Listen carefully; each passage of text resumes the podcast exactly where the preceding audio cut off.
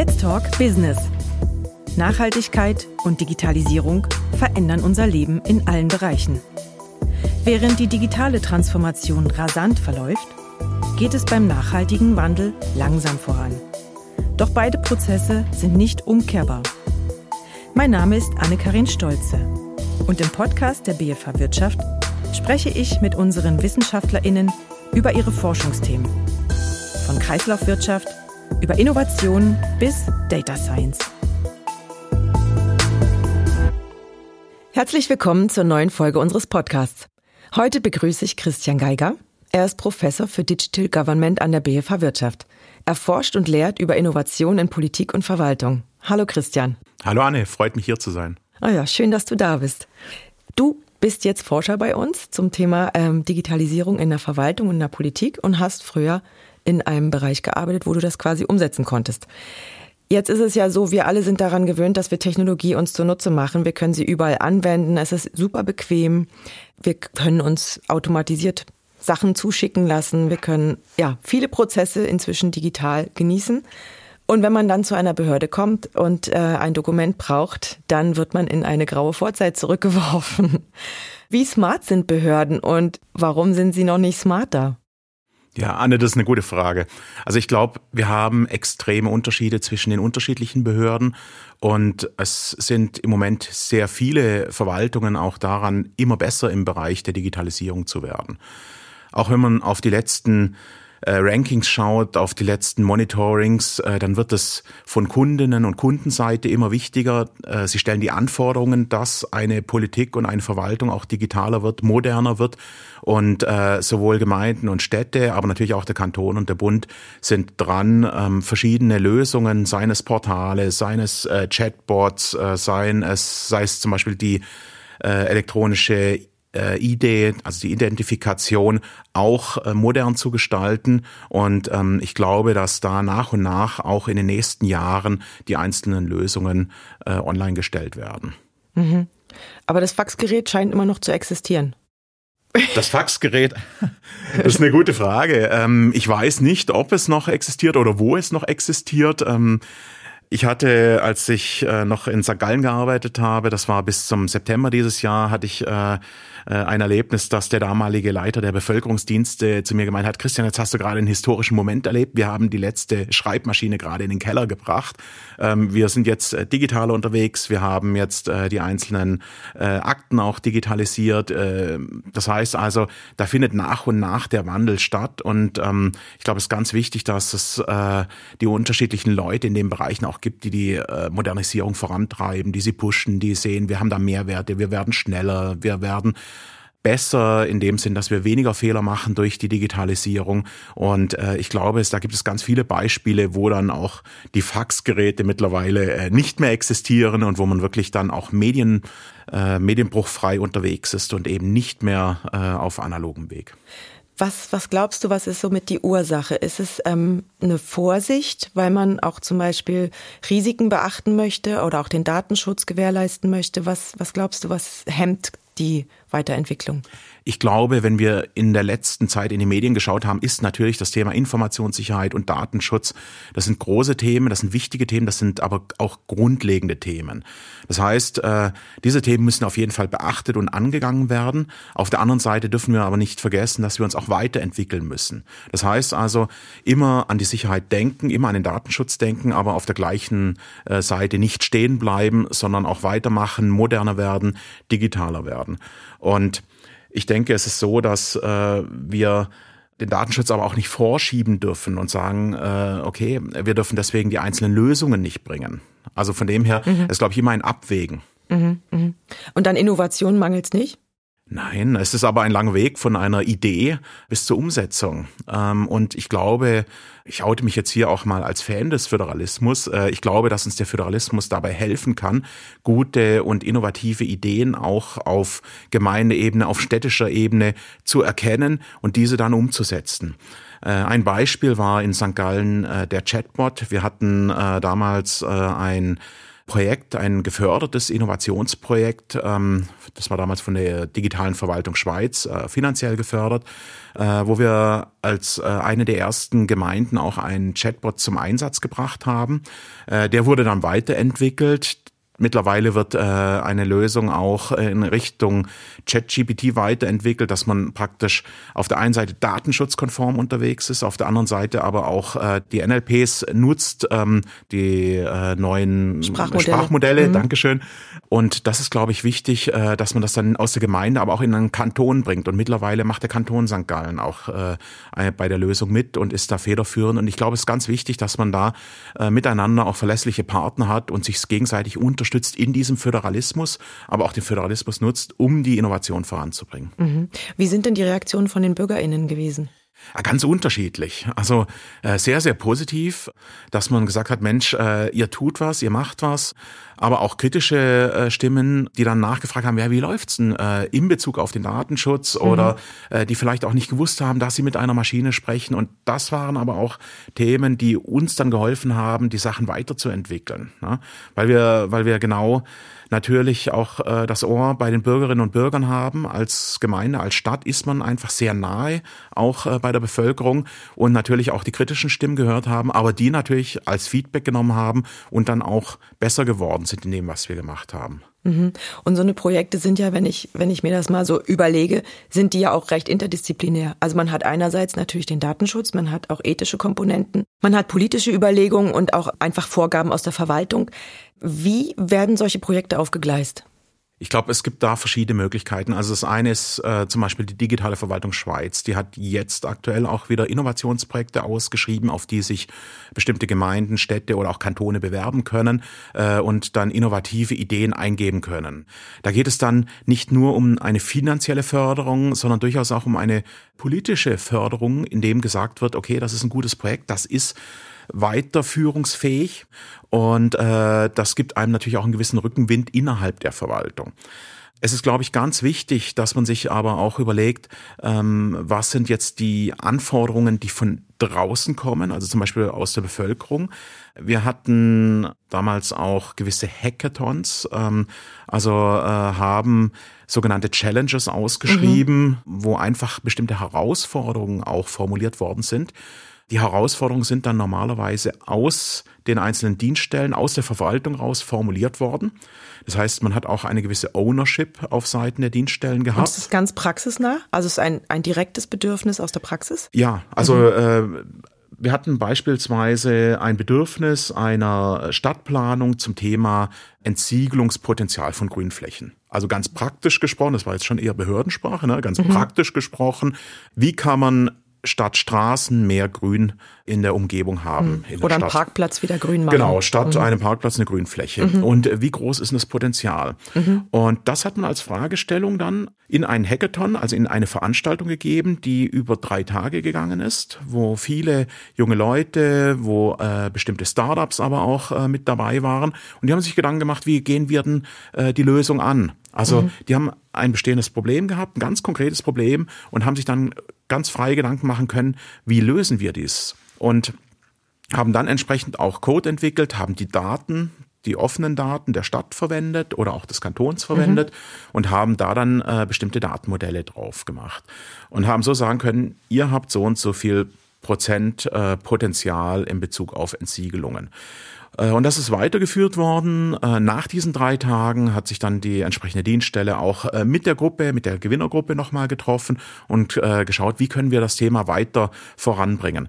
Und das ist, glaube ich, ein gutes Beispiel dafür, dass man so Innovation auch als Verwaltung anstoßen kann, dass man aus dem eigenen, dass man nicht mehr im eigenen Saft schmort, sondern mhm. eben auch aus der eigenen Komfortzone rausgeht, sagt, Mensch, wir haben zwar extrem viele gute Experten und viel Fachexpertise in der Verwaltung, aber wir nutzen uns auch das Potenzial der ich weiß es nicht, 80.000, äh, 100.000 Köpfe, die da draußen sind und die die Ideen haben, wie man Probleme lösen kann, wie man Challenges begegnen kann, ähm, die laden wir herzlich äh, dazu ein, uns zu unterstützen. Ja, und ich finde halt Hackathons sind dafür auch sehr gut gemacht. Also du hast ja auch noch diesen partizipativen Charakter und es sind konkrete Probleme oder konkrete Anwendungen, die nachher geschaffen werden. Ähm, wenn ihr jetzt sowas umsetzt, wäre das auch quasi exportierfähig in einen anderen Kanton, eine andere Stadt?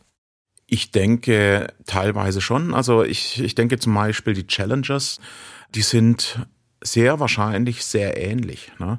Also ähm, mit dem Thema Entsiegelung von Grünflächen haben wahrscheinlich, hat wahrscheinlich in dem Fall nicht nur die Stadt St. Gallen, sondern haben vielleicht auch andere Städte zu tun.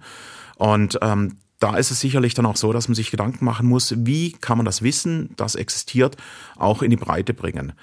Ähm, ich war ja beispielsweise auch äh, Präsident vom Smart City Hub Schweiz, bin mittlerweile im Beirat vom Smart City Hub und ähm, da gibt es verschiedene Arbeitsgruppen, die sich mit den einzelnen Themen eben auch auseinandersetzen. Also eine Arbeitsgruppe, die sich mit dem Thema Innovation in der Verwaltung auseinandersetzt. Mhm die zum Beispiel das, was du angesprochen hast, diese interdisziplinäre Zusammenarbeit sich näher anschaut. Mhm. Wie schaffe ich es, dass die Mitarbeiterinnen und Mitarbeiter in der Verwaltung über die einzelnen Verwaltungsebenen besser miteinander auch zusammenarbeiten können. Ne? Mhm. Wie schaffe ich es, dass Ideen von Zürich nach St. Gallen kommen oder von Bern äh, auf Luzern. Mhm. Ähm, und das ist, glaube ich, ganz wichtig, dass man äh, als Mitarbeiterin oder als Mitarbeiter in einer Verwaltung auch dieses städtische Netzwerk, dieses äh, kantonale Netzwerk pflegt, dass man sich austauscht und dass man einfach auch offen äh, ist für die Ideen, die woanders geboren worden sind. Ja, voneinander lernt und ähm, guckt, dass es dort funktioniert und dann ja, also dass die Ängste auch verliert oder die Vorsicht. Ja, also dass dieses Not Invented Here Syndrom natürlich auch nicht da ist. Ne? Was also, ist das? Ja, dass, dass du eben sagst, ja, das ist äh, nicht hier, dass die Idee wurde nicht ah. hier geboren und die kann ich hier nicht umsetzen. Ja. Ne? Also dass man wirklich dann auch sagt, Mensch, äh, auch vielleicht eine kleinere Stadt hat eine gute Idee gegenüber einer größeren Stadt. Ne? Mhm. Und auch, dass die Kantone stärker an einem Strang ziehen mhm. und sich auch vielleicht technisch gesehen auf bestimmte Standards einigen. Mhm. Was gehört denn für dich noch zu einer smarten Verwaltung oder auch kommen wir mal vielleicht noch mehr zum städtischen Bereich? Was gehört auch zu einer smarten Stadt für dich dazu? Ja. Wenn jetzt mal Wunschkonzert wäre. Ja, also das ist natürlich eine hervorragende Frage. Auf der einen Seite äh, ist, glaube ich, diese Ermöglichung ein ganz wichtiger Aspekt. Also ähm, dass ich äh, die entsprechenden Daten habe, dass ich die Daten nutzen kann, um eben solche Innovationsprojekte durchzuführen. Das wäre jetzt aber eher so der technische Aspekt. Mhm. Dann natürlich sehr stark aber auch dieser menschliche Aspekt, ähm, sei es jetzt bei den Mitarbeiterinnen und Mitarbeitern, dass die äh, entsprechend die Kultur auch mitbringen der Zusammenarbeit, ne? aber auch natürlich bei der Bevölkerung beispielsweise der Aspekt, dass die mit einbezogen wird. Also Du hattest auch vorhin gefragt, wie kann denn Innovation vorangetrieben werden? Mhm. Das Thema Partizipation beispielsweise, digitale Partizipation, ist hier noch ein recht junges Thema. Mhm. Und ich glaube, ähm, da hat sich jetzt in den letzten fünf Jahren, würde ich mal sagen, haben sich bestimmte technische Lösungen etabliert. Das Thema hat sich in einer Politik auch etabliert. Es muss sich so langsam auch in einer Verwaltung etablieren, dass man sich überlegt, wie kann ich eigentlich Partizipation ermöglichen? Mhm. Bei welchen Projekten wird eine Partizipation nachgefragt? Sehr häufig bei Bauprojekten. Ne? Mhm. Ähm, und wenn ich Leute frühzeitig mitnehme, wenn ich sie involviere, wenn ich in Anführungsstrichen Beteiligte zu Betroffenen mache, äh, andersrum, wenn ich Betroffene ja. zu Beteiligten ja, genau. mache, sorry, ja. ähm, dann habe ich natürlich größere Chancen auch, dass meine Bauprojekte eben umgesetzt werden. Ja, bist du nah an der Basis, bist nah bei den äh, Bedürfnissen? Ja, und ich ja. weiß vielleicht frühzeitig auch, ähm, wo die Leute wirklich kritische Punkte sehen ne, und kann die noch mit einarbeiten. Ne? Mhm. Wie bringst du diese Themen jetzt an deine Studierenden weiter? Also wie kannst du auch aus deiner Praxiserfahrung und zusammen mit dem theoretischen Wissen, was du hast, was gibst du den Studierenden mit? Ja, also ich äh, glaube, dass äh, die Studierenden davon profitieren, dass ähm, ich jetzt nicht nur eine Hochschulausbildung habe und sehr lange in den Themen theoretisch schon geforscht habe in der Vergangenheit, sondern dass ich auch in den letzten zehn Jahren sowohl auf einer lokalen Ebene, aber auch auf einer kantonalen Ebene oder auch auf einer nationalen Ebene sehr stark in der Praxis engagiert war. Und dass ich äh, sehr viele Best Practices auch gesehen habe, äh, was funktioniert, wo man Hebel ansetzen kann. Und das ist mir natürlich ein extrem großes Anliegen, diese Best Practices unter den Studierenden auch ähm, zu lehren, zu unterrichten.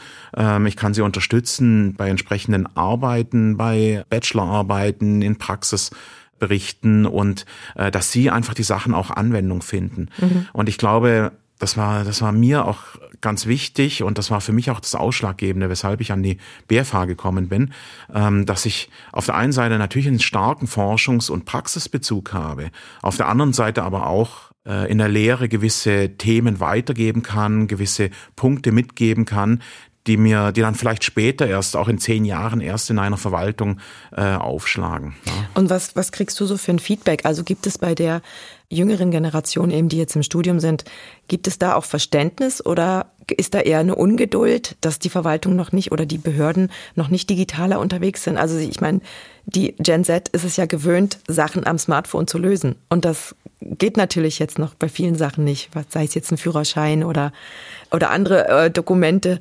Da muss man halt wirklich noch hingehen.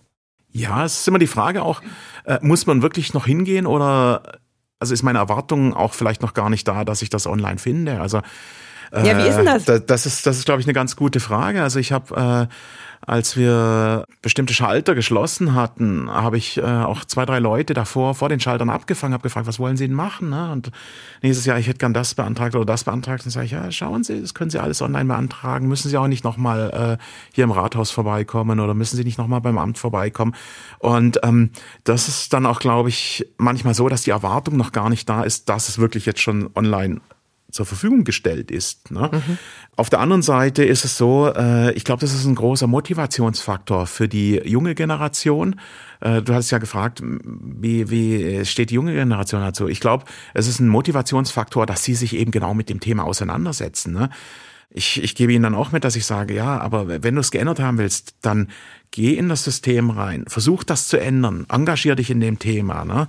Und äh, ja, such dir eine Koalition der Willigen, also such dir die Leute, die auch äh, die Themen verändern möchten, die vorangehen möchten. Und ich glaube, das ist ganz wesentlich, dass man nicht Leute versucht zu überzeugen, die, die sowieso äh, viele Gründe finden, wieso es nicht funktioniert, sondern ich glaube, es ist ganz wichtig, dass man sich überlegt, Mensch, warum funktionieren bestimmte Themen nicht und äh, versucht dann diese Gründe auszuräumen und dann einfach weiterzumachen. Ne? Mhm. Ja, und dafür ist ja eigentlich die Fachhochschule der richtige Ort.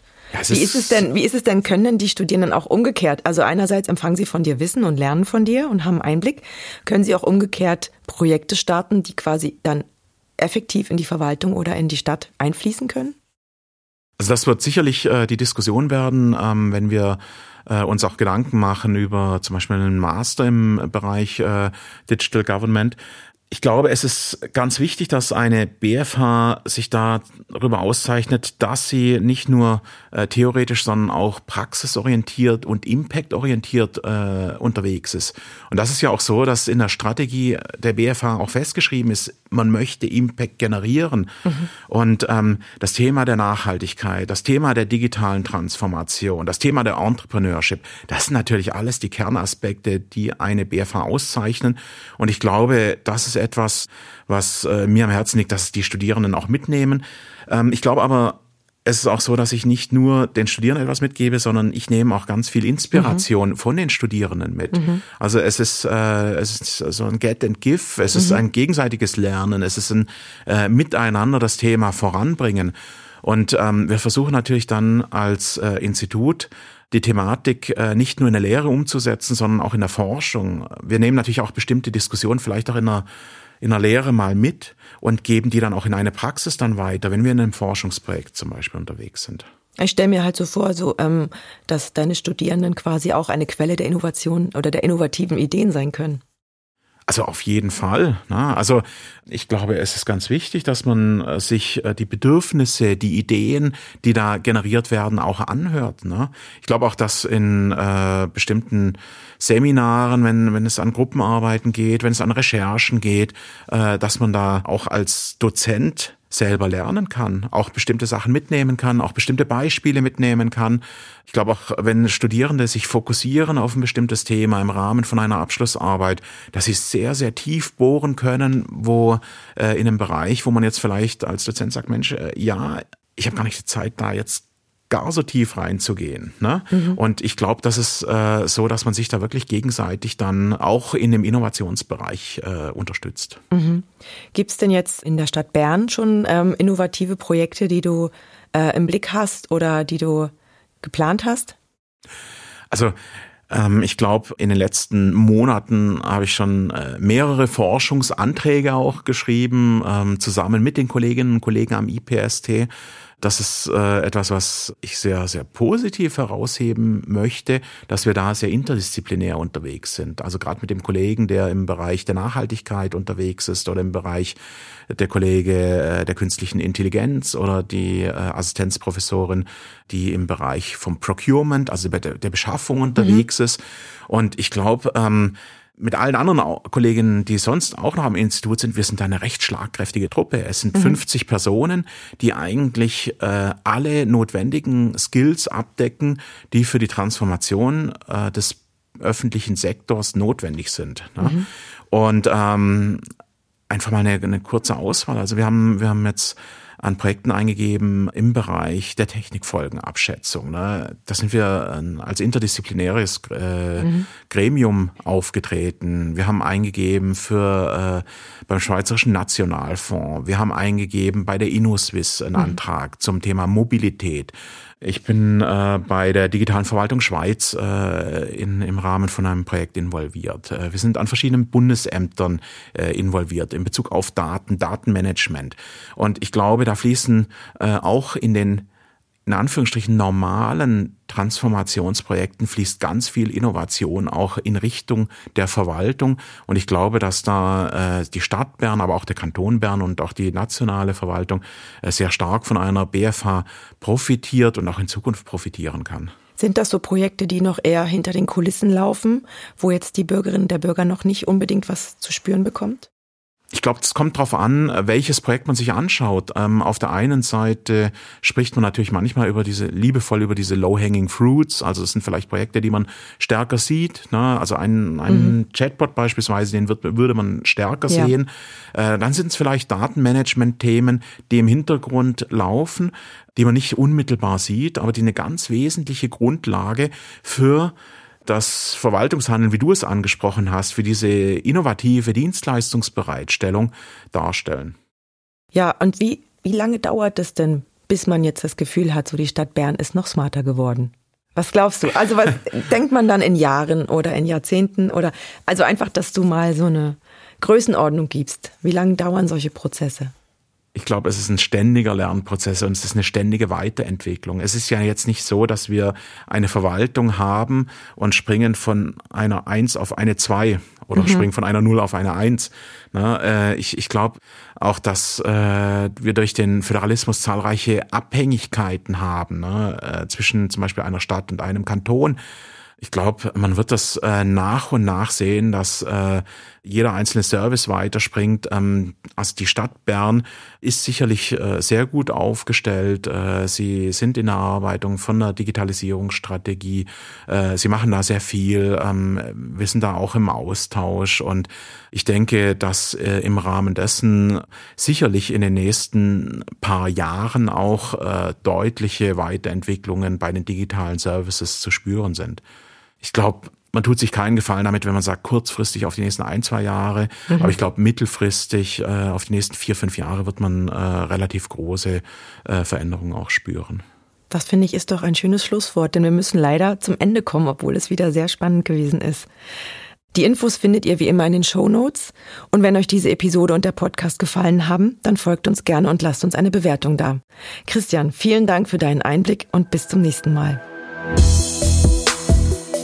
Alle Episoden von Let's Talk Business findet ihr auf Spotify, Apple Podcast und natürlich auf bfh.ch/wirtschaft. Bis zum nächsten Mal.